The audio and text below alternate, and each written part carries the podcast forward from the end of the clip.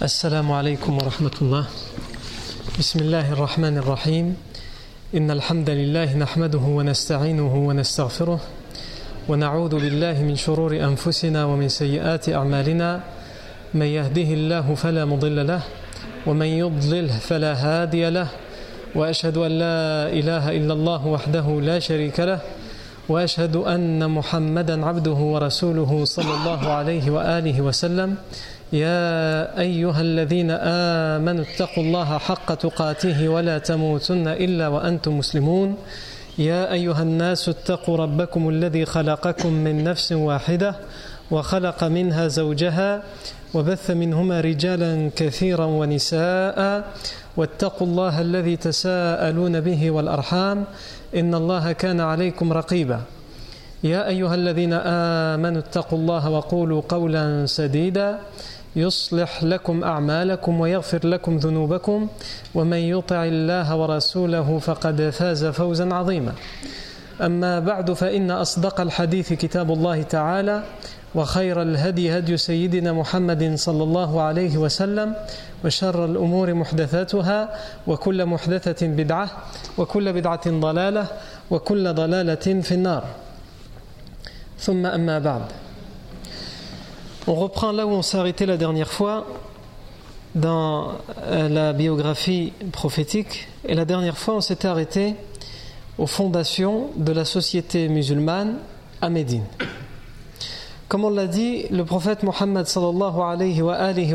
est arrivé à Médine. Et donc, il passe d'une situation à une toute autre situation.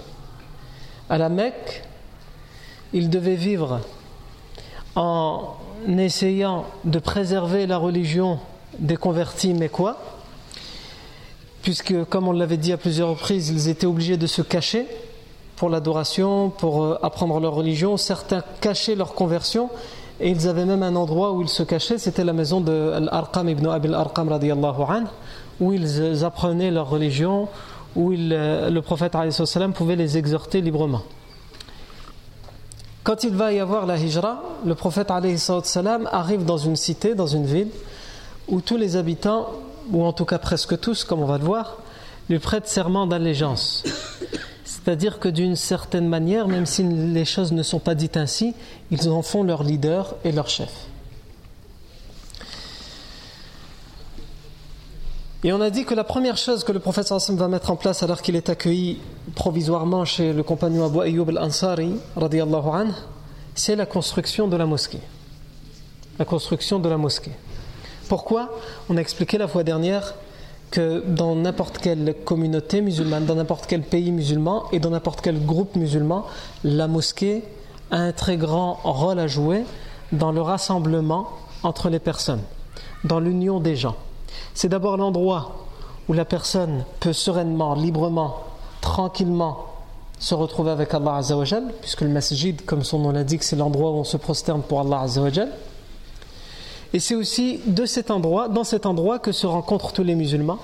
Chacun va, va, qu'à ses occupations pendant euh, la journée, pendant la semaine, et pendant les moments de prière, et en particulier le moment du vendredi, tous les musulmans se retrouvent et se rassemblent. C'est leur endroit où ils peuvent se retrouver. N'importe quel groupe, dans la vie d'aujourd'hui, on peut le voir, n'importe quel groupe politique, culturel, associatif, éprouve, dès qu'il se crée, ce groupe, il éprouve le besoin d'avoir un local. Pourquoi? Pour avoir un endroit où on peut se rassembler. Au nom de ce groupe, de cette communauté, qu'elle soit sociale, associative, peu importe. Eh bien, l'islam, les musulmans ont également, éprouvent également ce besoin de se retrouver entre eux dans la mosquée, dans la maison d'Allah Azzawajal. C'est la principale raison de la construction de la mosquée prophétique, mais on a expliqué que le rôle de la mosquée du prophète sallam s'était élargi à bien d'autres choses. Et c'est aussi le rôle vers lequel doit s'élargir n'importe quelle mosquée qu'on construit. On avait rappelé la fois dernière, je vais pas revenir sur tous les rôles, mais il y avait le fait que c'est dans la mosquée qu'on peut apprendre sa religion, pas seulement, mais essentiellement. Euh, la mosquée est un endroit où euh, le, musulman est orienté, dirigé. Quand il se sent perdu, le musulman, il a besoin de se retrouver intimement avec Allah Azzawajal. Et généralement, le meilleur endroit qu'il peut trouver pour se retrouver avec Allah, c'est dans la mosquée. Et aussi, quand une question concerne sa communauté, il se rend à la mosquée pour être orienté et dirigé. Et ça, comme on l'a déjà, j'ai donné l'exemple la, fois dernière de choses qu'on peut faire de manière innée sans s'en rendre compte, et pourtant quand on les médite et on y réfléchit, on, se rend compte que c'est parce que la mosquée nous dirige, elle nous oriente quand on est perdu. On avait donné l'exemple il y a quelques années des fameuses polémiques et divisions sur quand est-ce qu'on débute le ramadan lorsque des mosquées en France ne débutaient pas le même jour. Et donc, le musulman, face à toutes ces informations et à toutes ces polémiques, à ces, divisions et à ces contradictions, il, part où Pour s'y retrouver, il va à la mosquée. Au final, la seule chose qui lui reste, c'est qu'il va à la mosquée, il écoute ce qu'ils vont dire à la mosquée, c'est demain, c'est demain. C'est pas demain, c'est pas demain. Pourquoi Parce qu'il se sent perdu. Et la mosquée lui montre, hein, illumine son chemin obscur. طيب على كل donc on a dit la construction de la mosquée.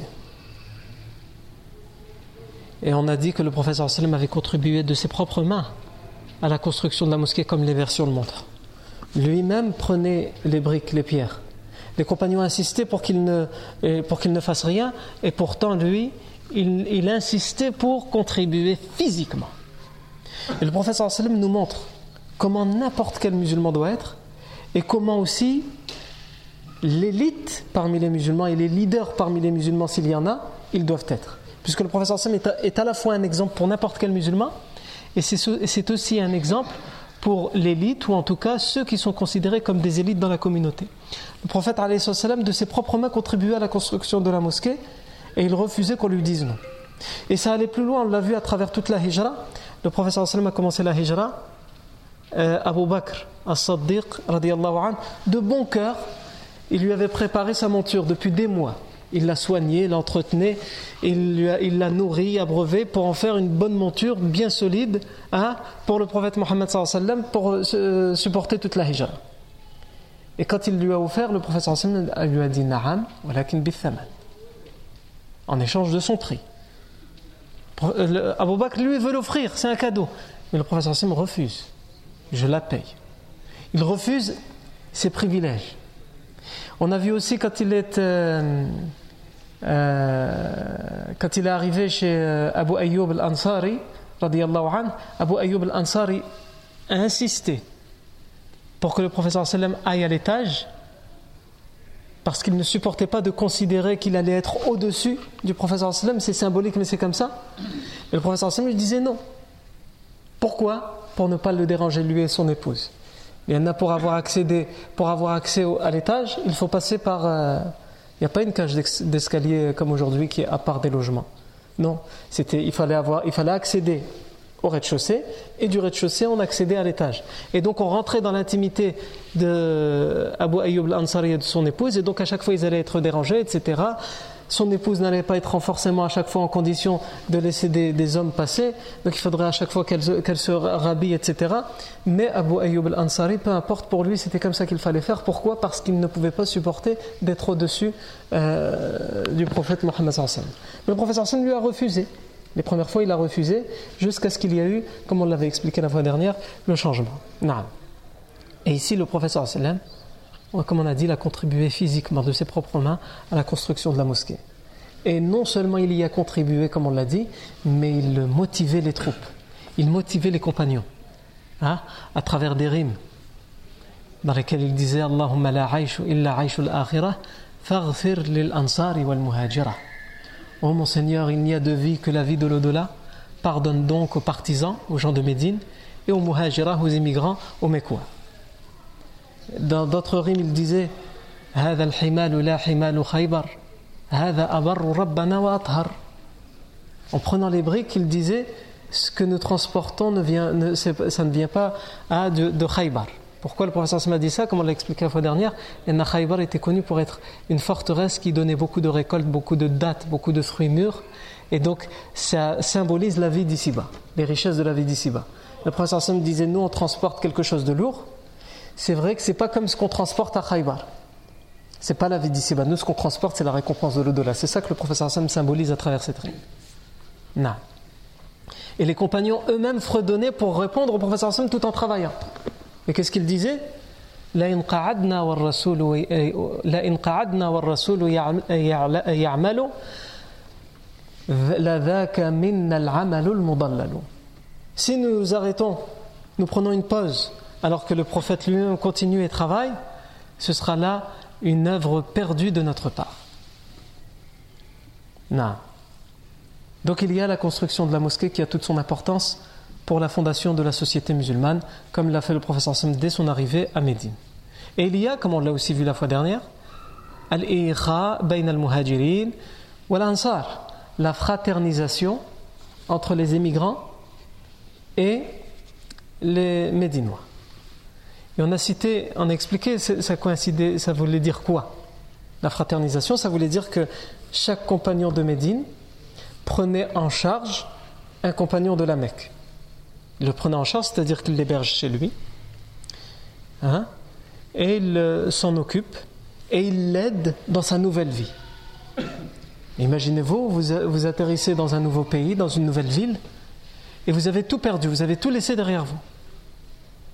Pour redémarrer à zéro, c'est très compliqué.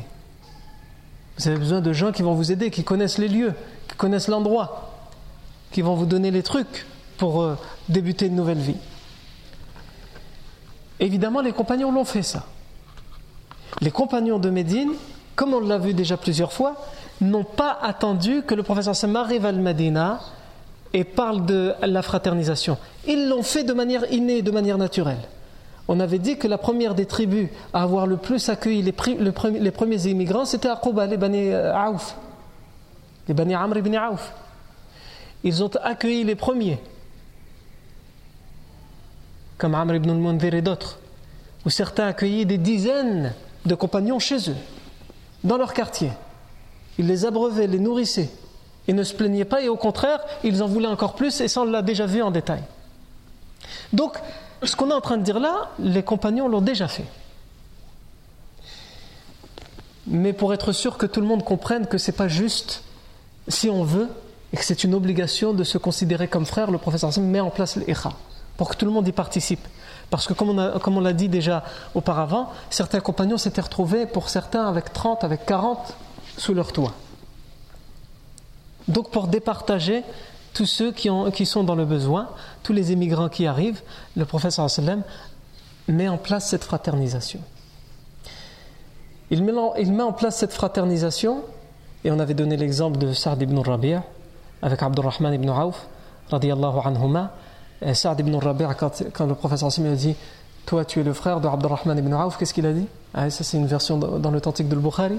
Il, a dit euh, à, Sa'd ibn Rabi'a euh, je suis un des Médinois qui est le plus riche. Donc, sous-entendu, euh, tu as de la chance que j'ai été choisi pour toi.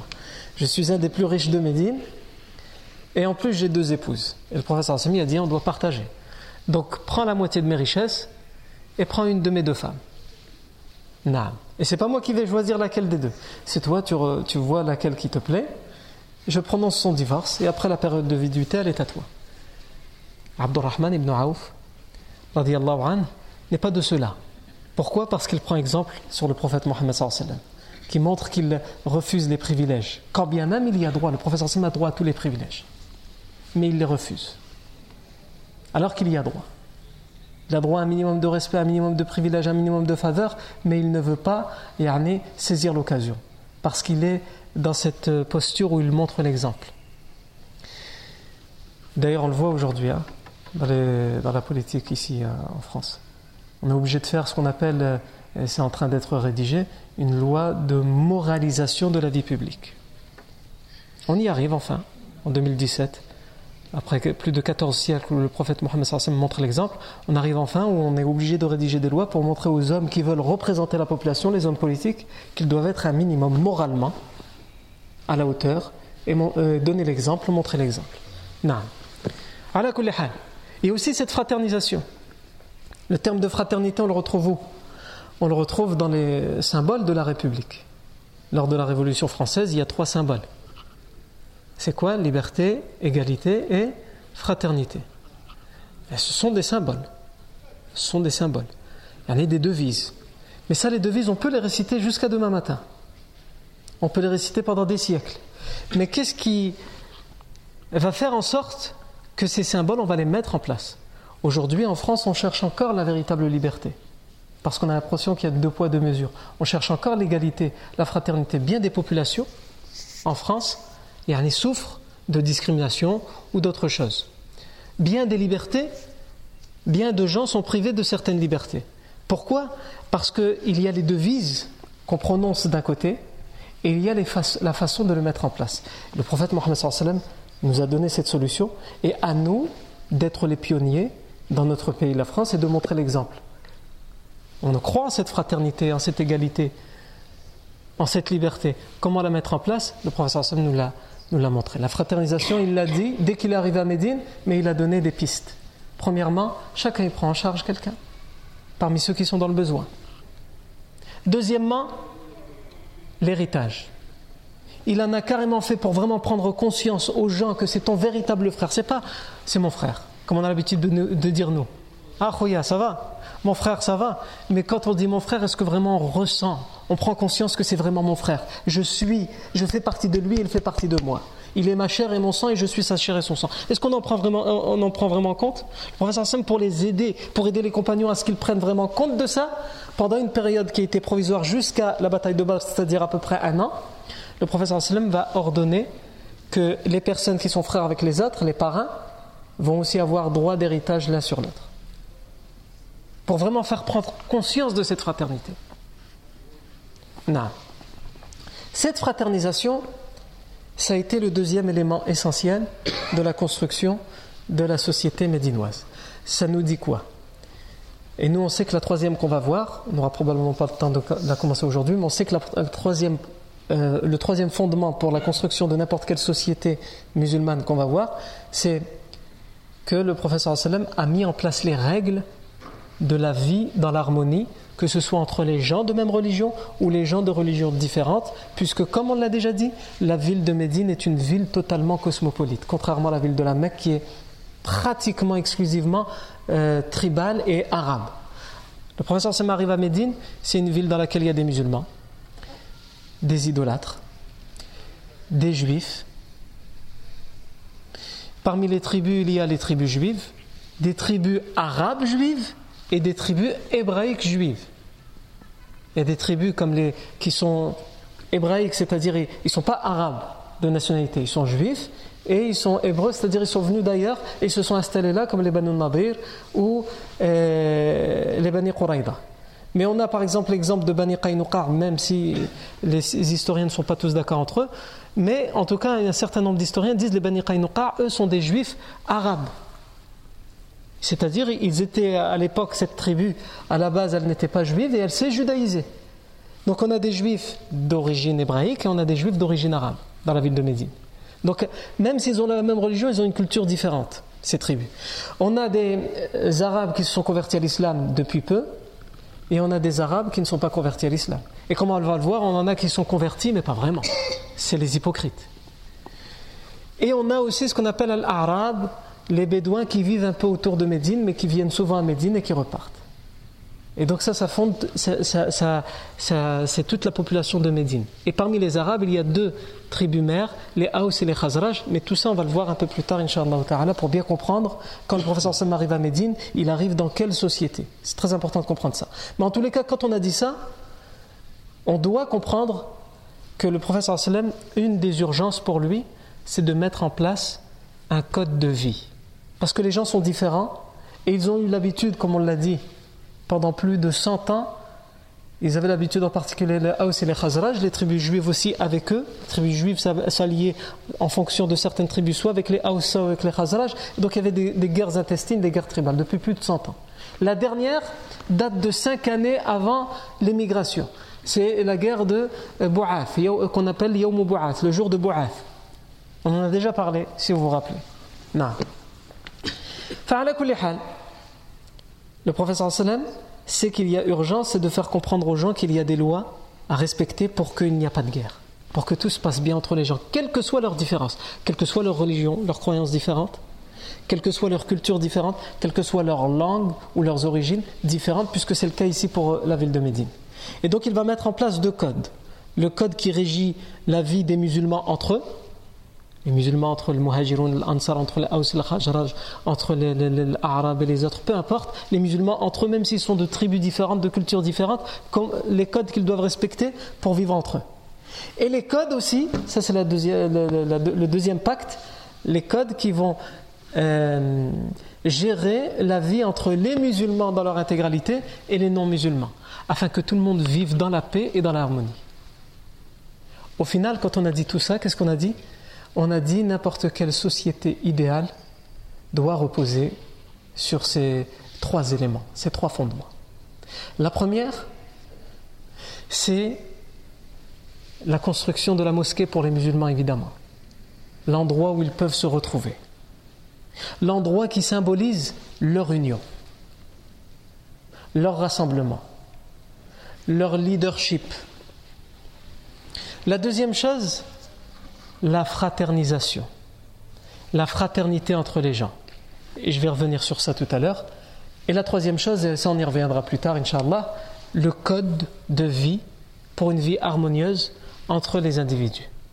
Allah Azzawajal ne nous demande pas ce que tous les gens soient les mêmes, qui pensent tous la même chose et qui croient forcément tous en la même chose. Évidemment, on, on veut pour les gens le bien, on veut pour toute l'humanité le bien, on veut pour toute l'humanité la guider. Mais ça, ça ne dépend pas de nous, ça dépend d'Allah Azzawajal. Allah Azzawajal, dans de nombreuses reprises dans le Coran, il dit s'il avait voulu, il aurait fait de l'humanité une seule et même nation. Il y en a dans la foi, dans la croyance. S'il avait voulu, il aurait fait de vous une seule et même nation. Mais Allah Azzawajal en a voulu autrement. Et c'est aussi une façon de nous tester est-ce que malgré nos différences, nous allons être capables de vivre avec l'autre et surtout d'accepter l'autre? Et ça, c'est le défi pour les musulmans aujourd'hui. Mais je ne vais pas m'étaler là-dessus parce que ça, de toute façon, le code de vie, on va le voir plus tard, donc on aura le temps d'ouvrir ces parenthèses-là. Je reviens en, tous les cas sur la fraternisation. La fraternisation, il y a une chose qui est très importante. C'est que même si elle n'est pas dite comme ça, dans ce qu'on a dit, comment le professeur Salma a mis en place la fraternité, l'héritage entre ces gens-là, il y a une chose qui est claire et évidente, qui n'est pas dite mais qui est évidente. Et nous, on est obligé d'ouvrir cette parenthèse parce que même si elle est évidente, elle, l'était en tout cas à l'époque, elle ne l'est plus forcément pour nous aujourd'hui, elle l'est beaucoup moins pour nous aujourd'hui. C'est quoi? C'est que cette, cette fraternité ou fraternisation ne peut exister que si elle est fondée et basée sur l'amour. Qu'est-ce qu'il raconte Qu'est-ce qu'il raconte? De quoi il parle? Oui, oui, c'est ça, l'amour. L'amour entre les gens ce mot qui est devenu tabou chez nous. Donc le droit d'amour, non, on a l'impression que c'est devenu un gros mot. Non. À un tel point que sans le vouloir, c'est ce qu'on inculque à nos enfants. C'est ce qu'on inculque à nos enfants. Dans une classe, il y, a une liste, il y avait une liste de mots à lire, classe de CP. Donc c'est 7-8 ans, vous imaginez L'innocence il y a une liste de mots à lire, juste pour apprendre la lecture. Et parmi les mots, il y a le mot amour. La plupart des enfants, quand ils sont arrivés au mot, amour, et ce sont nos enfants, butent et n'y arrivent pas. C'est un gros mot. Subhanallah.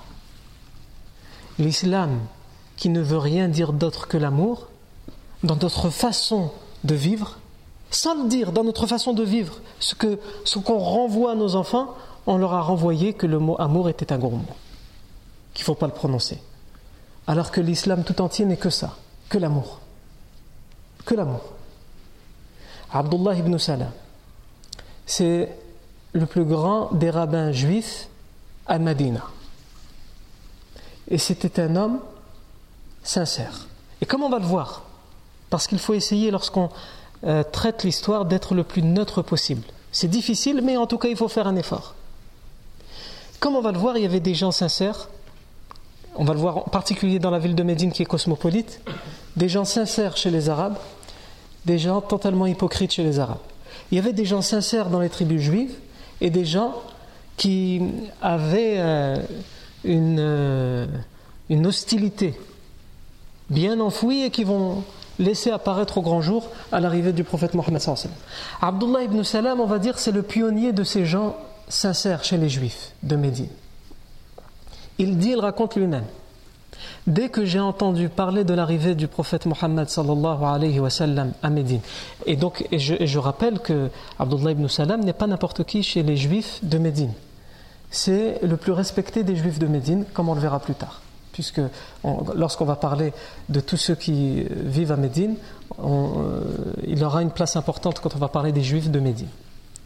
Abdullah, Abdullah ibn Salam, si on demandait à l'époque, au moment où le prophète est arrivé à Médine, qui est la personne la plus importante chez vous, aux tribus juives, ils disaient tous Abdullah ibn Salam. Quel est le meilleur d'entre vous Abdullah ibn Salam. Quel est le plus érudit, le plus savant d'entre vous Abdullah ibn Salam. Bien Abdullah ibn Salam dans cette sincérité. Il dit lorsque لما قدم النبي صلى الله عليه وسلم المدينة جئت فلما تبينت وجهه عرفت أنه ليس بوجه كذاب Lorsque le professeur Sam est arrivé à Médine, je suis venu. Pourquoi il est venu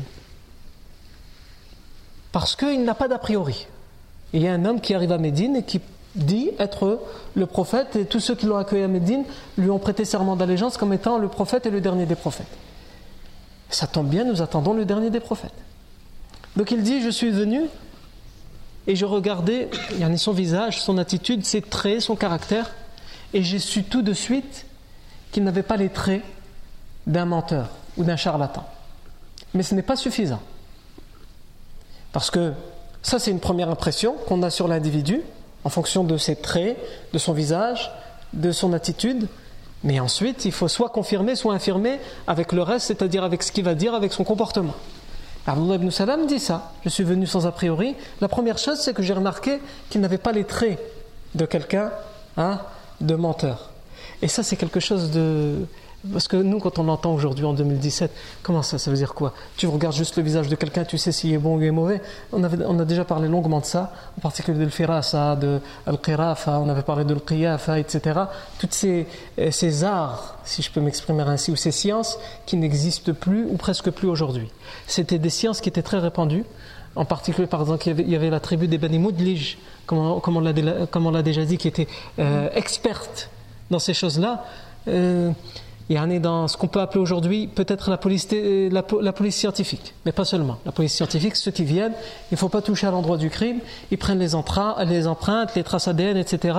Euh, et avec rien, ils arrivent à, faire tout le scénario et à savoir qui est venu, qui a tué, comment il a tué, de quelle manière il a frappé, vers quel endroit, etc.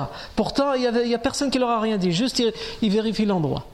Aujourd'hui, ça, les gens, ils, sont formés pour ça, mais ils ont besoin de choses palpable, comme les empreintes ou les traces, etc. Le sang par où il a, a giclé, est-ce que c'est par là ou par là? Et c'est comme ça qu'ils font les déductions. Mais à l'époque, c'était des gens qui étaient experts et qui avaient un, certain flair.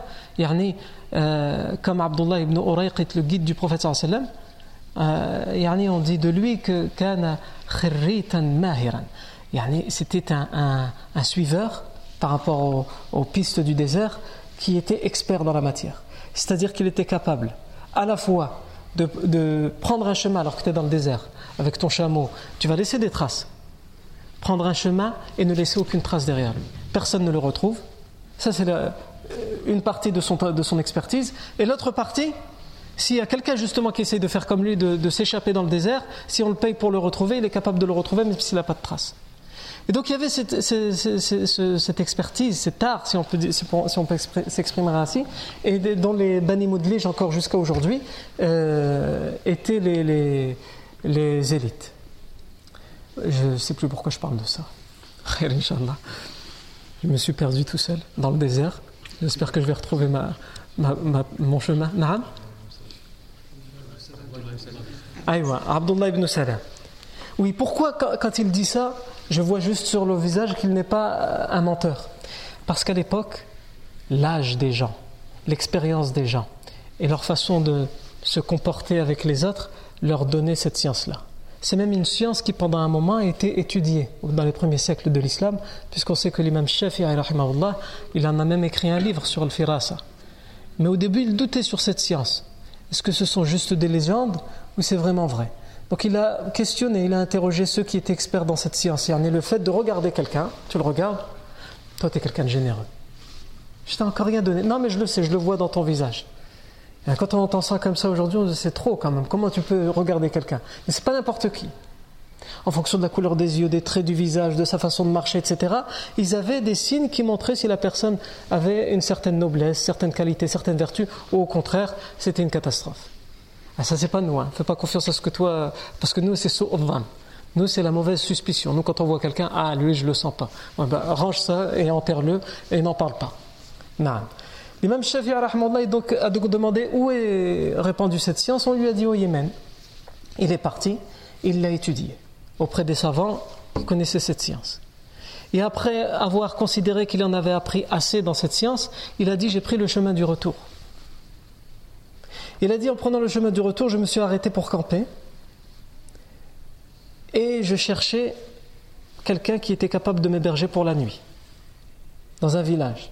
Il a dit à un homme qui s'est arrêté, il a dit dès que je l'ai vu avant qu'il me parle, je savais que c'était impossible que j'allais être hébergé chez lui, parce que justement avec tout le temps que j'avais passé pour apprendre cette science, ce qu'on m'avait appris par rapport à la couleur des yeux, les traits de son visage, etc., me montrait que ça ne peut être qu'un avare et un radin. Il avait les traits de l'avare et du radin sur lui. Taïb. Il dit, et pourtant cet homme m'a dit, tu es en voyage? J'ai répondu oui. Tu cherches l'hospitalité? Oui, viens chez moi. Ma maison est la tienne. Le même chef Yarahmallah, il dit c'est pas possible, il y a quelque chose là. Soit c'est la science, soit il y a un truc que, que j'ai pas compris. Et il dit cet homme m'a aménagé tout un étage. Il me l'a laissé. Il m'a donné la meilleure des places qu'il y a dans sa maison pour dormir, le meilleur lit le plus douillet. Il a pris mes montures et il s'en est mieux occupé que ses propres montures. Il m'a offert à manger, etc. Et il a dit le matin à l'aube, j'étais sur le point de brûler tous les livres que j'avais pris avec moi qui me parlaient de cette science-là et de faire un trait sur toute cette science que je venais d'apprendre. Sauf que, en sortant, il m'a demandé si j'avais bien dormi, bien mangé, j'ai dit oui, et il a dit, eh bien tu me dois autant il y a autant pour euh, le lit, autant pour les montures, autant il a dit aussi les livres, il les avait pris dans un côté. Il a dit là, j'ai vraiment eu la confirmation qu'il fallait que je garde cette science, elle était très importante. Les traits de son visage ne m'avaient pas trompé. Donc c'est pour vous remettre dans le contexte. Quand on dit ça, Abdullah ibn Salam, il a entre guillemets ce flair. Donc il a dit dès que je l'ai vu, j'ai d'abord su qu'il n'était pas un menteur. Et ensuite il dit فَكَانَ أَوَّلْ مَا قَالَ يا أيها الناس أفشوا السلام وأطعموا الطعام وصلوا الأرحام وصلوا بالليل والناس والنيام تدخلوا الجنة بسلام Ô vous les gens Abdullah ibn Salam dit la première chose que j'ai vue c'est les traits de quelqu'un qui ne peut pas mentir, qui n'est pas un charlatan, quelqu'un de véridique, de sincère. Taïb.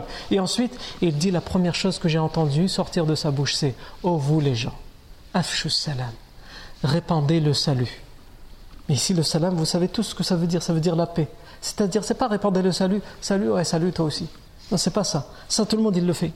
Toute culture, elle le fait. On n'a pas besoin d'un hadith pour le faire. Mais c'est-à-dire répandre la paix. Quand tu parles à ton prochain, il faut qu'il entende de tes propos la paix, la sérénité, l'amour. C'est ça qu'il doit entendre. Afshu salam. Wa ta'am. Offrez à manger offrez à manger aux gens. Et ça aussi, c'est devenu quelque chose qui malheureusement commence à se perdre, alors que nos anciens, nos parents, l'avaient euh, se cramponné et continuent encore, malgré leurs euh, difficultés physiques et leur, euh, leur, âge avancé, continuent encore à se, tenir à, cette noblesse, à cette vertu, qui était même connue chez les jahilites, ce qu'on appelle le diyafa. L'hospitalité. Le professeur Sam le dit ici donner à manger, offrir à manger aux gens. Ça coûte pas grand chose. Enfin, ça dépend. Ça dépend comment tu vois les choses. Si tu vois les choses quand tu invites une ou deux personnes, tu fais les choses en grand, ça c'est ton problème. Mais ce que tu vas manger toi, tu l'offres à, celui que, tu aimes et qui t'aime. Fais-le régulièrement au lieu de faire ça une fois tous les trois ans, parce que quand tu le fais, tu dois le faire avec traiteur et avec euh, deux entrées, trois euh, plats de résistance, plats, etc. Et les, les desserts. Et c'est ta faute. Ou la faute de Moulin Dar. je ne sais pas comment ça, se passe à la maison, qui gère quoi, le Mohim, ça c'est votre problème, c'est pas le mien. Mais en tous les cas, on doit revenir à la simplicité. On doit revenir à la simplicité. Cette, façon de vouloir faire trop, c'est ce qui éloigne les gens de ces vertus-là. De la vertu de l'hospitalité, le fait de donner. Si la personne en face n'est pas content parce qu'il considère que c'est pas assez luxueux ou sophistiqué, bah, comme ils disent. On n'a rien à faire de lui. Il est content, il n'est pas content, c'est la même chose. C'est pas pour lui, c'est pas pour qu'il soit content. C'est pour Allah Azza et pour répondre, pour mettre en place cette fraternisation à travers ce premier propos qu'Abdullah ibn Salam entend de la bouche du professeur Salam à Médine Donnez à manger.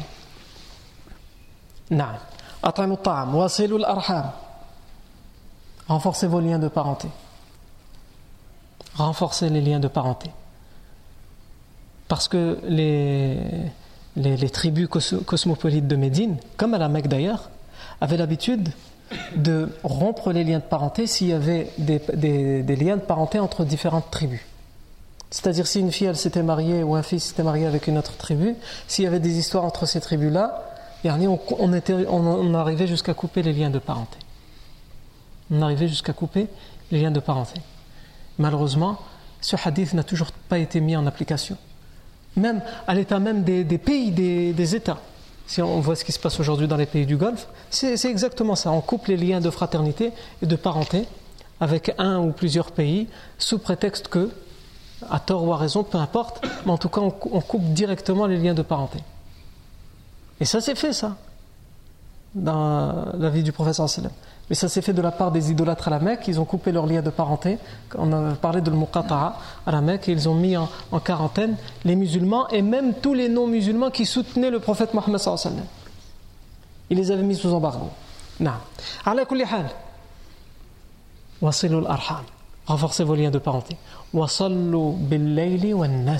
Cette phrase, elle veut tout dire. Priez la nuit pendant que les gens dorment. Et quelqu'un, il va peut-être entendre cette parole et il va se dire il faut que je l'applique comme ça à la lettre. J'attends que tout le monde dort et je prie la nuit. Oui, pourquoi pas? Mais cette, parole, elle a un sens plus profond. En fait, elle indique quoi? Elle indique qu'il faut prier, évidemment. Mais pourquoi elle nous dit pendant la, nuit quand les gens dorment? C'est-à-dire quand tu pries, essaye de prier, en, tout cas les prières facultatives, essaye de prier sans que personne ne le sache.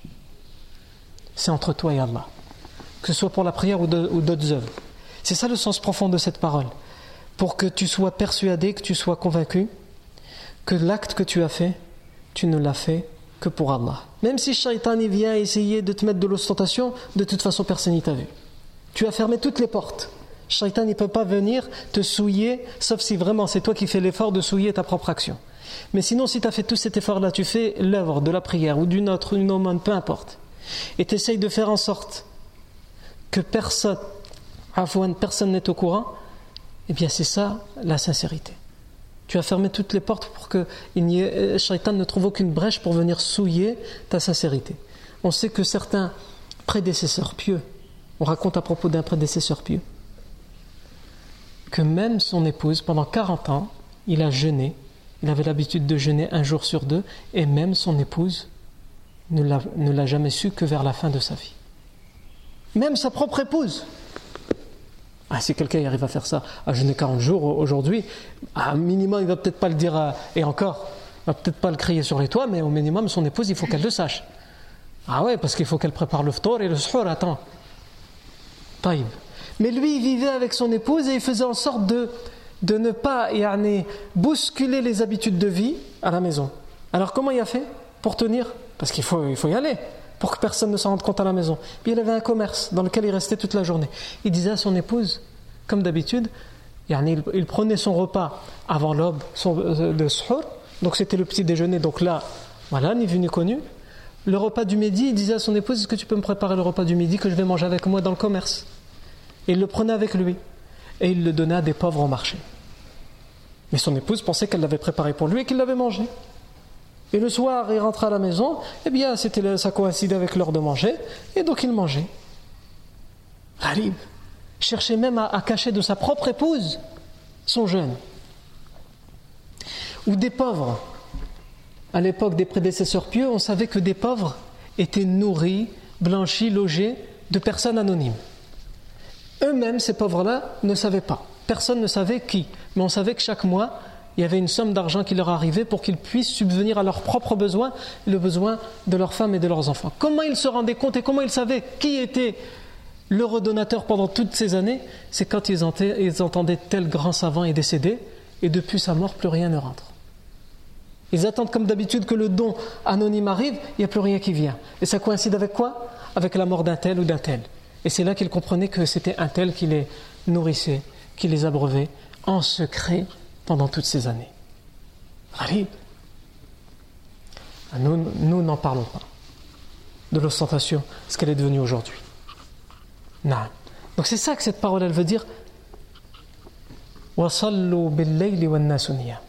ce qui est important dans ce hadith, c'est qu'Abdullah ibn Salam dit la première chose que j'ai vue, c'est la sincérité. Et la première chose que j'ai entendue,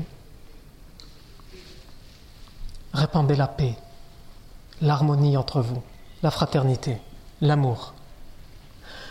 Répandez, donnez aux frères à manger. Renforcez vos liens de parenté et priez la nuit pendant que les gens dorment. C'est-à-dire que qu'est-ce qu'il nous apprend à travers cette parole Abdullah ibn Salam? Il nous apprend la priorité vers laquelle appelle le prophète Mohammed Dès qu'il arrive à Médine, il y a une priorité. Comme dans, notre vie, à chaque fois qu'il y a un événement ou un cours ou peu importe, il y a des priorités. C'est ce que les savants de notre époque appellent fiqh al-awlawiyat. Hein, le fiqh des priorités qu'on a délaissé aujourd'hui. Parce que pour certains, aujourd'hui, la priorité, c'est de savoir combien de centimètres doit faire la barbe. Pour certains, la priorité, c'est de savoir de combien de centimètres on doit découper le qamis. Pour certains aussi, la priorité, c'est de savoir de quelle couleur doit être ce kamis. Est-ce qu'il doit être blanc ou noir? Certains diront noir, c'est mieux. Pour faire, pour faire peur aux non-musulmans. Ah. D'autres diront non. D'autres diront non, il faut qu'il soit blanc. Voilà, pour certains, où est la priorité? Certains, leur priorité, c'est de parler de savants ou de personnes qu'ils ne considèrent pas comme savants, peu importe, admettons qu'ils ne sont pas savants, mais en tout cas de, parler d'individus qui sont morts et enterrés depuis des décennies et de continuer, jour après jour, à euh, les dénigrer, à les calomnier et à dire du mal d'eux. Alors que, il t'apporte quoi dans ta vie? Rien, ni en bien ni en mal. Il est mort depuis longtemps. Fais ta vie. Augmente tes œuvres. Ouvre ton cœur à ce mot qui est devenu tabou chez nous tous, l'amour, la fraternité. C'est ça la priorité. Et Abdullah ibn Salam, c'est ce qu'il est en train de nous montrer. Quand il dit la première chose que j'ai entendue de lui. Parce que c'est ce qu'il attend, Abdullah ibn Salam. Lui qui est le savant chez les juifs, il sait qu'il vit dans une religion où la plupart des adeptes de cette religion, après les siècles, après les oublis de ce que le prophète Moussa salam leur disait, il est en face de lui, il a beau essayer de faire comprendre aux gens la priorité, les gens n'ont plus la priorité. Donc lui, il entend enfin ce dont il a besoin, la priorité. Ce dont les gens ont besoin, quel qu'ils soient et quelle que soit leur croyance d'ailleurs. Afshus salam, répandez la paix, le salut. Donnez à manger, soyez généreux tout simplement, sans chercher à comprendre. Donc tout ça pour dire quoi? Pour dire que cette fraternisation qui a été mise en place, mise en application par le prophète Mohammed et les compagnons, elle ne peut se faire que si elle est basée sur l'amour. Et c'est d'ailleurs pas une surprise si on voit que c'est à cette époque-là que la plupart des hadiths qui parlent de la fraternité, de l'amour entre les croyants, le prophète les a prononcés pendant cette période-là parce que c'était la priorité. Comme le fameux hadith que tout le monde connaît, La yu'minu ahadukum hatta yuhibba li ma yuhibbu. Nul d'entre vous ne sera véritablement croyant que lorsqu'il aimera pour son frère ce qu'il aime pour lui-même. Aime pour ton frère ce que tu aimes pour toi-même. Yani, ça veut dire lui, hadala, dont je suis jaloux et dont je veux être le meilleur et que je déteste et ceci et cela. Il faut que j'aime pour lui plus que. Harib. Eh bien, les compagnons, c'est ce qu'ils ont entendu, mais plus, c'est ce qu'ils ont mis en application. Essayons-nous seulement Juste essayer. Essayons-nous seulement de le mettre en application. Est-ce une de nos priorités dans notre vie de tous les jours Dans notre façon de vivre avec l'autre? Le professeur sallam avait mis en place cette priorité, l'amour entre les gens. Et d'ailleurs, même dans la construction de la mosquée. Quand il a construit la mosquée, c'est la première chose qu'il a faite, la construction de la mosquée. Il l'a fait dans l'amour. Pourquoi? Parce qu'il fallait un endroit où les gens allaient se retrouver et donc échanger, s'affectionner, s'aimer. Mais aussi, quand il construisait, il fredonnait, il chantonnait ses rimes pour ses compagnons et il attendait de leur part des réponses pour qu'il y ait un lien qui se crée. Pourquoi il prend ces pierres? Pour montrer l'exemple, on l'a dit, mais aussi pour qu'on l'aime et pour qu'il aime les autres. Parce que quand on construit tous ensemble la mosquée ou quand on construit tous ensemble quelque chose qui nous est cher, si on l'a tous ensemble construit, il y a quelque chose qui se crée entre nous. Parce qu'on y a tous contribué. D'une manière ou d'une autre, on y a tous contribué. Et donc cet endroit symbolise notre union, notre fraternité et notre amour. Le prophète Mohammed c'est aussi à cette époque-là qu'il disait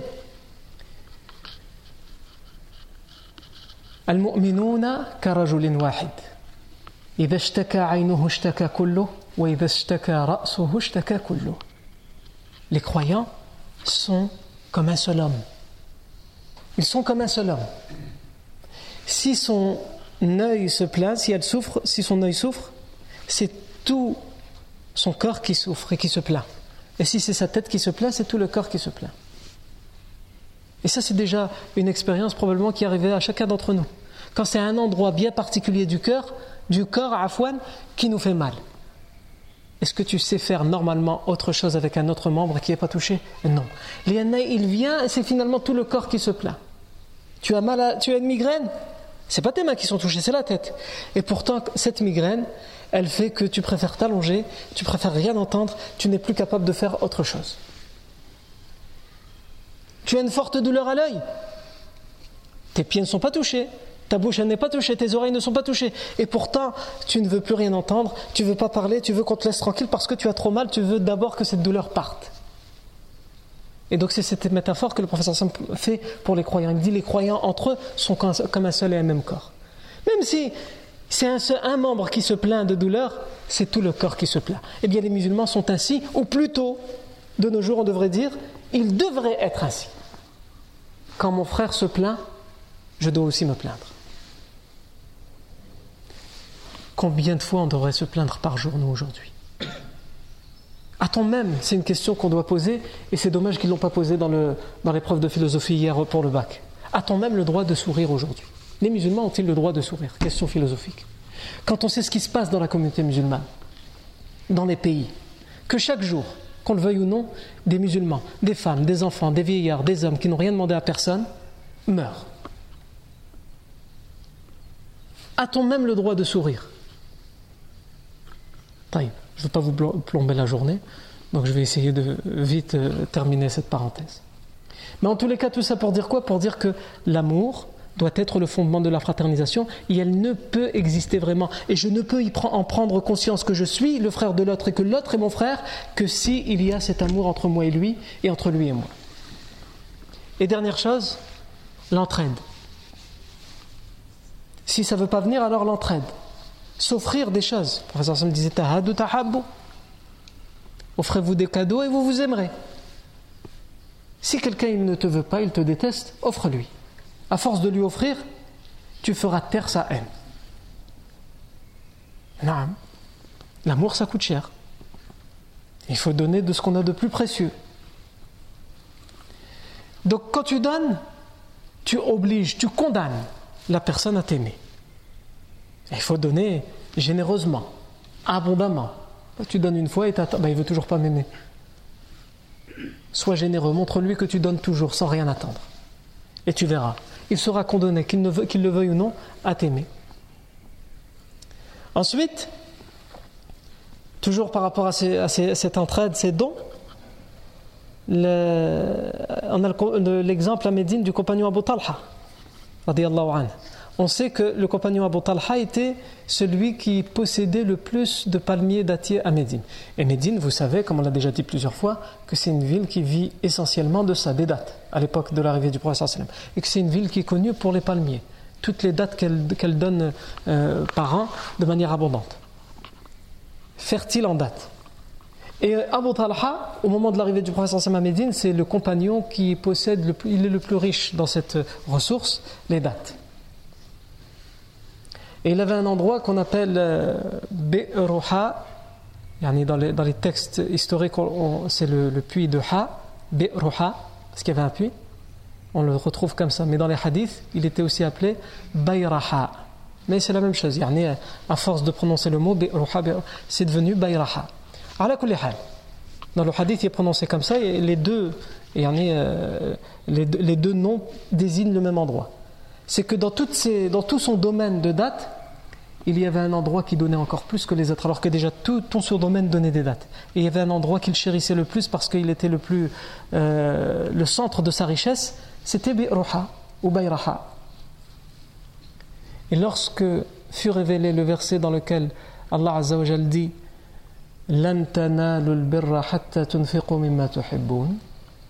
vous n'obtiendrez la récompense d'Allah, vous n'obtiendrez le succès que lorsque vous dépenserez de ce que vous aimez. Dépenser, c'est déjà difficile. Donner, c'est déjà difficile. Mais donner, mais choisir ce qu'on aime et ce qu'on a de plus précieux et le donner à l'autre, ça c'est encore plus difficile.